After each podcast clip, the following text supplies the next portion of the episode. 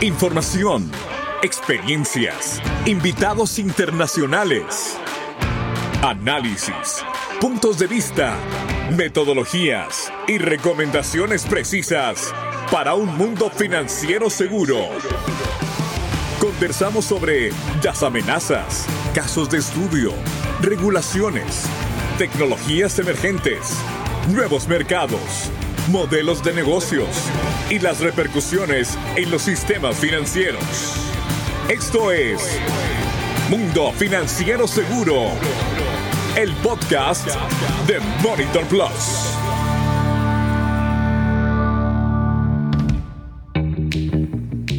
Aunque los hombres superan en número a las mujeres en el ámbito de la ciberseguridad en una proporción de 3 a 1, cada vez hay más mujeres que se están incorporando a este campo y aspiran a puestos de liderazgo. Con un mayor nivel de información y más certificaciones que sus homólogos masculinos, las trabajadoras de la ciberseguridad se están imponiendo en la profesión. En comparación con los hombres, un mayor porcentaje de mujeres profesionales de la ciberseguridad alcanzan puestos como el de director de tecnología, 7% de mujeres frente al 2% de hombres. Vicepresidente de TI, 9% frente al 5%. Director de TI, 18% frente al 14%. Y nivel ejecutivo, 28% frente al 19%. Según las conclusiones del informe 2018 de Ciberseguridad Workforce Study. Las cifras muestran que las mujeres están forjando un camino hacia la dirección. Por lo general son más educadas y más jóvenes, mientras que el 44% de los hombres en ciberseguridad tienen un título de posgrado. El número de mujeres es de 52%.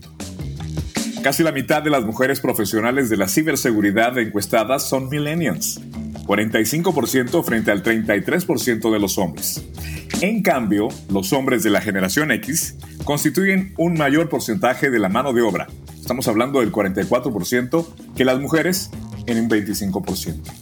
Según la encuesta, las mujeres que trabajan en ciberseguridad representan actualmente alrededor de una cuarta parte, 24% del total. Esto es un dato significativamente mayor que el del 2017, cuando solo el 11% de los encuestados del estudio eran mujeres. Ahora voy a introducir a nuestras invitadas de hoy. Gracias por acompañarnos. Joalina Aguirre es ingeniera civil, industrial y estudios de MBA con más de 15 años de experiencia en el sector de telefonía, banca y sector financiero. Actualmente se desempeña como gerente regional del Cono Sur de Customers en Plus Technologies, asegurando el buen uso de sus productos por las distintas soluciones de cumplimiento y lavado de activos prevención de fraude y cybercrime. Joanín es miembro de WAMSI, Woman in Cybersecurity Latinoamérica. Hoy nos acompaña desde Santiago de Chile. Joanín y Marta, bienvenidas al Mundo Financiero Seguro, a esta edición especial del rol de las mujeres en el mundo de la ciberseguridad y prevención de fraude. Joanín, quiero comenzar contigo. ¿Qué opinas sobre este boom o, digamos, tendencia de tener más mujeres en el mundo de la seguridad informática y ciberseguridad? Hola, Juan José. Bueno, primero que nada, feliz de ser mujer y estar hoy compartiendo este espacio y este tema que sin duda va en auge con Marta. Mi opinión es que las mujeres tenemos una mirada más transversal de los temas, en definir todo lo que hacemos. Somos un poco como más críticas y no solo vemos lo técnico, sino llegamos a ser más interlocutor con lo funcional para un mejor entendimiento de esos temas generamos ese vínculo que sin duda es algo que nos favorece. También es importante tener claro que la ciberseguridad es un proceso, no es un producto. Con esto quiero decir que es algo continuo, que sin duda la mujer cada vez está siendo más curiosa en ese descubrir y en esa dedicación sobre lo que estamos viviendo y lo que seguirá en el futuro. Esa es mi opinión, Juan José, sobre este boom que estamos viviendo y esta tendencia en seguridad en la informática y ciberseguridad. Muy buenos días para todos. Es un gusto para mí compartir hoy con Joalín este, este podcast eh, y muchas gracias por la invitación. Bueno, ¿qué yo puedo decir acá? En la actualidad hay un déficit de profesionales en ciberseguridad. Estudios muy recientes realizados por la, la OEA revelaron eh, de un faltante de cerca de 600 mil profesionales para Latinoamérica. En el mundo se considera que puede llegar esta cifra a los 2.700 millones de profesionales a 2021, por lo cual es importante de inmediato disminuir las barreras de entrada a este campo. Y esto se lograría por medio de la diversidad que está tan de moda. Pero esta diversidad debe ser en todos los campos. Por ejemplo, mayores oportunidades educativas para que personas cualificadas con diferentes estudios, no solamente con formación previa técnica, pudieran acceder a, este tipo de, cargos. Esto abriría espacio para otro tipo de profesionales. Diversidad también, ¿por qué no?, en la raza. Hay un estudio reciente en Estados Unidos, Juan José y Joalín, en donde ellos ah, hacen un análisis y muestran que la inclusión para cargos, por ejemplo, de afrodescendientes está entre el 3 y el 5%. Y obviamente, y no menos importante, pues la diversidad de género, ¿no? Que nos, que no, que nos, nos permita que cada día las mujeres llenen estas plazas. Esto también me hace, me hace, me hace traer a la, a, la, a la memoria que un estudio reciente de certificaciones en seguridad dejan ver cómo las mujeres hemos ganado espacio en este tipo de disciplinas. Por ejemplo, en América Latina, cerca del 40% del total de los profesionales de ciberseguridad ya son mujeres, lo cual es muy gratificante para mí ver cómo las mujeres vamos creciendo en este campo que de manera natural, devolviéndonos a temas de la seguridad física, estaba concebida para un mundo de hombres. Pues se relaciona mucho con la fuerza, ¿no? En, la seguridad física se relaciona mucho con la fuerza y es por esto que, que la seguridad estaba como a cargo de las Fuerzas Armadas, en donde 100% eran hombres, eh, que esto también ha cambiado muchísimo. Para no ir tan lejos, la seguridad privada en los edificios, en empresas, en centros comerciales era exclusiva de hombres. E igual cada vez más encontramos mujeres ejerciendo este rol. Hemos realmente ganado muchísimo protagonismo nosotros las mujeres porque nos hemos preparado para ello. Es un tema que nos apasiona, pues encontramos que en la, ciberseguridad hay una forma de ayudar a otros y creo que esto ha hecho la, diferencia. En efecto, Marta, pero además quiero preguntarte, Joalín, ¿cómo la mujer ha aportado valor en el área de, de la ciberseguridad? Mira, Juan José, en tu introducción comentaste un poco sobre estadística, números y el posicionamiento que ha tenido la mujer en los últimos años. A finales del año pasado justamente salió una lista compilada de los editores de Cybercrime Magazine, que es la revista de ciberdelincuencia, donde detallaron que ya son más de 50 las asociaciones y grupos de mujeres en ciberseguridad.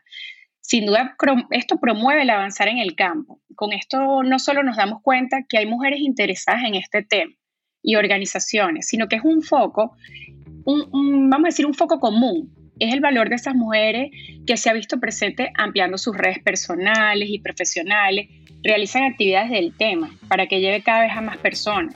Ayudan también al desarrollo de habilidades técnicas, publican oportunidades de empleo, siendo su objetivo principal en aumentar la presencia de mujeres en el área de seguridad y ciberseguridad.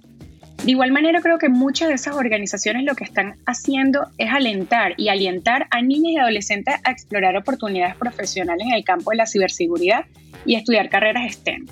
Así que yo creo que sin duda con, este auge de estas este, asociaciones vemos que la mujer ha aportado mucho valor en esta área. Muchas gracias. Ahora Marta, Marta Leuro, eres parte de la familia, pero también quiero preguntarte a, sí mismo con Joailín. ¿Qué creen ustedes respecto si las mujeres tienen que demostrar el doble que los hombres para que su opinión sea tomada en cuenta a la hora de pues, ejercer carreras técnicas como la ciberseguridad? ¿Qué me pueden decir de esto? En lo personal no lo creo. Yo me desempeñé como CISO en un importante banco multinacional con sede en mi país, Colombia, ya hace cerca de tres años y estuve en esa posición por cuatro años. No tengo formación técnica, sin embargo fui referente dentro del banco y en el mismo país. Además puedo compartirles que durante ese tiempo en la misma posición en los, en los otros países en donde el banco tenía presencia como Uruguay, Argentina, Colombia, México, Venezuela, todas éramos mujeres.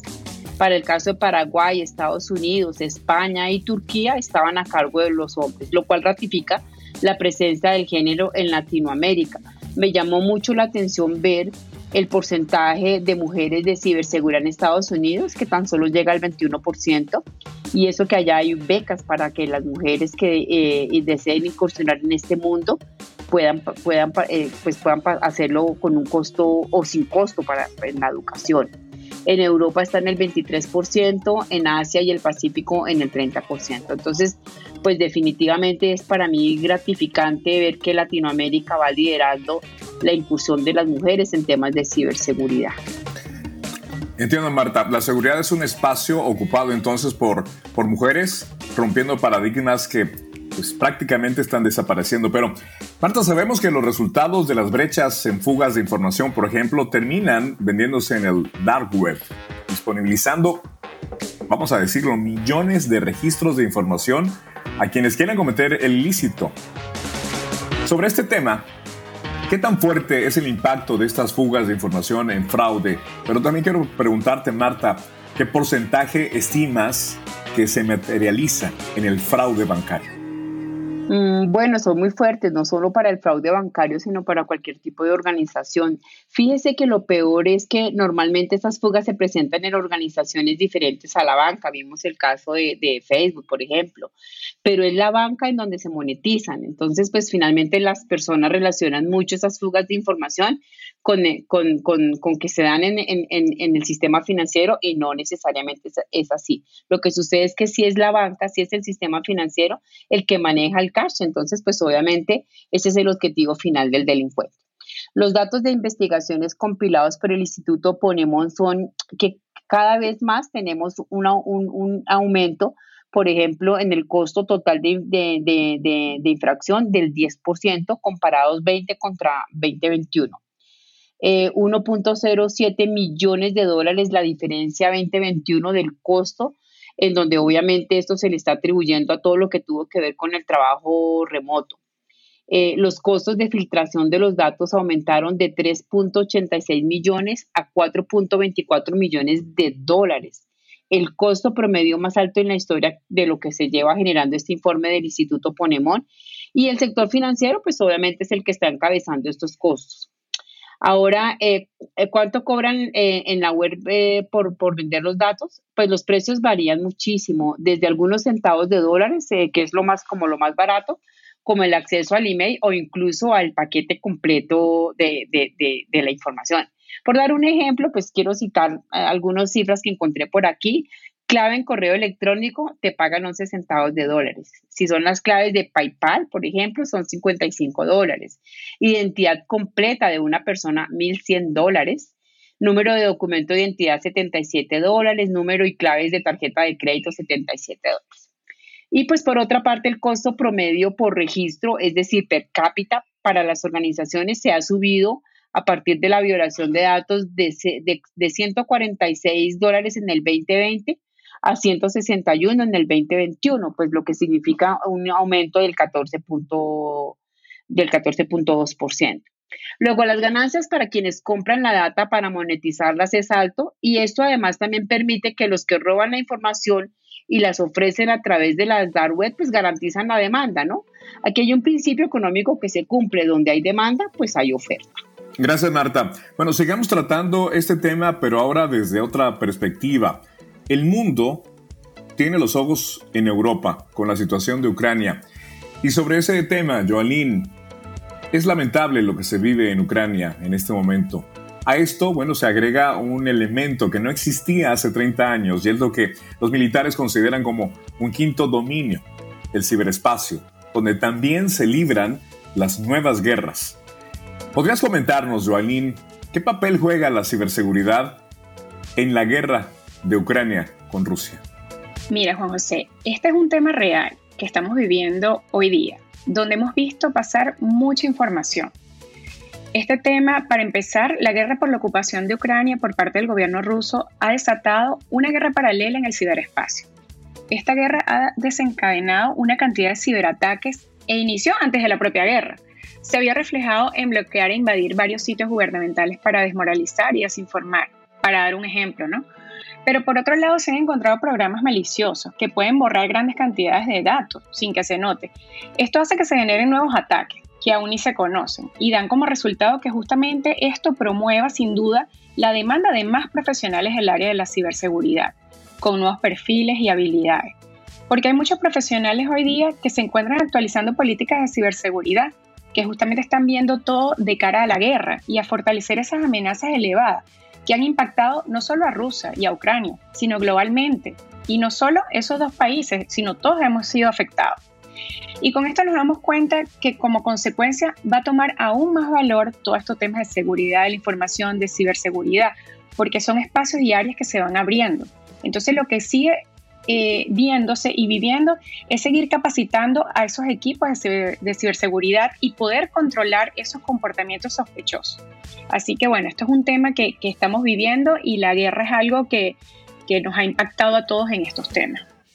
Entiendo, Joalín. Ahora, ¿qué le dirías? ¿Cómo le expondrías a las mujeres, pues vamos a decirlo de esta forma, jóvenes que están recién saliendo y buscando un futuro y que por desconocimiento, bueno, de un tajo descartan de pronto una carrera en el mundo de la seguridad informática, la ciberseguridad o simplemente no tienen ni siquiera un planteamiento en relación a que este espacio podría ser su futuro?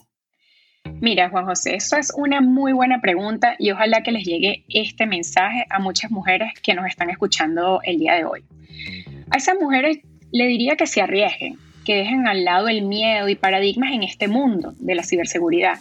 Las competencias técnicas se aprenden, que lo primero es la actitud. Les diría que se animen a entrar en este mundo que para mí es apasionante y es lo que más fuerza está tomando a corto, mediano y largo plazo. Porque considero que las empresas de seguridad y ciberseguridad, desarrollo de software, necesitan perfiles provenientes de distintos campos y no solo de la ingeniería informática, porque no solo conveniente, sino necesario. Yo, por ejemplo, soy ingeniero, pero industrial. Pero desde que me graduó me apasionó y me llamó la atención el tema de la tecnología, los cambios, las actualizaciones, el avance tan rápido que se vive en esta área. Y conozco muchas mujeres que han estudiado otras carreras y que hoy por hoy están trabajando como consultoras de ciberseguridad, inteligencia artificial, gestión de seguridad, soporte y un sinfín de áreas que se encuentran en este medio. Y lo más importante es que disfruten mucho de lo que hacen y sobre todo de lo que aprenden. Y como también dijo Marta en su momento, faltan muchos profesionales en esta, en esta área. Y de verdad que con el tiempo más profesionales se van a necesitar, porque es lo que estamos viviendo y lo que se va a seguir desencadenando en corto, mediano y largo plazo. Perfecto. Ahora, Johnny y Marta, nos encantaría escuchar sus comentarios, sus conclusiones finales respecto al rol de la mujer en el mundo de la ciberseguridad y prevención de fraude. Yo les diría a las mujeres principalmente, pero en realidad todos aquellos que estén en búsqueda de prepararse en alguna disciplina que les garantice la empleabilidad, que no duden en pensar en la ciberseguridad. La demanda de este tipo de perfiles a nivel mundial es muy alta y para todos los niveles, desde analistas de ciberseguridad hasta expertos y cargos directivos se están, se están requiriendo en el mercado. En general, para todos les diría que por medio de la ciberseguridad pueden ayudar a la sociedad, a las personas, a los países y a los gobiernos a tener un mundo financiero más seguro. Todos debemos tener conocimiento de qué es y para qué sirve y cómo protegernos de las amenazas. Eh, bien sea un gobierno, una organización grande, mediana o pequeña o un ser humano común y corriente. Yo creo que es un tema eh, que, vale la pena llamarlo de pronto salud financiera, pues tras cada ataque, cada ciberataque, el delincuente va en busca de nuestro dinero. Entonces, esa es una muy buena opción, es una disciplina supremamente eh, bonita. Por experiencia propia no se requiere un conocimiento previo técnico, pero sí hay que prepararse, sí tenemos que prepararnos para poder eh, servir en este, en, este, en este mundo, en esta disciplina. Muchas gracias. Jolín, adelante con tus comentarios finales. Gracias, Juan José. Bueno, para complementar un poco lo que dice Marta, primero que nada quiero felicitar a todas las mujeres que se han arriesgado y han apostado en esta área por ser perseverantes. Sin duda estamos en un área de transformación digital donde se necesitan muchos profesionales que se dedican al tema. Los hombres desempeñan un rol importante en esta materia, y siempre se ha dicho, pero mi intención no es menospreciarlo. Por el contrario, considero que el fortalecimiento del rol de la mujer en estos campos suelen dar prevalencia a temas que los hombres no necesariamente ven, por ende significa un complemento muy valioso. Adicionalmente, podemos decir que con la evolución digital son cada vez más mujeres usuarias de la tecnología.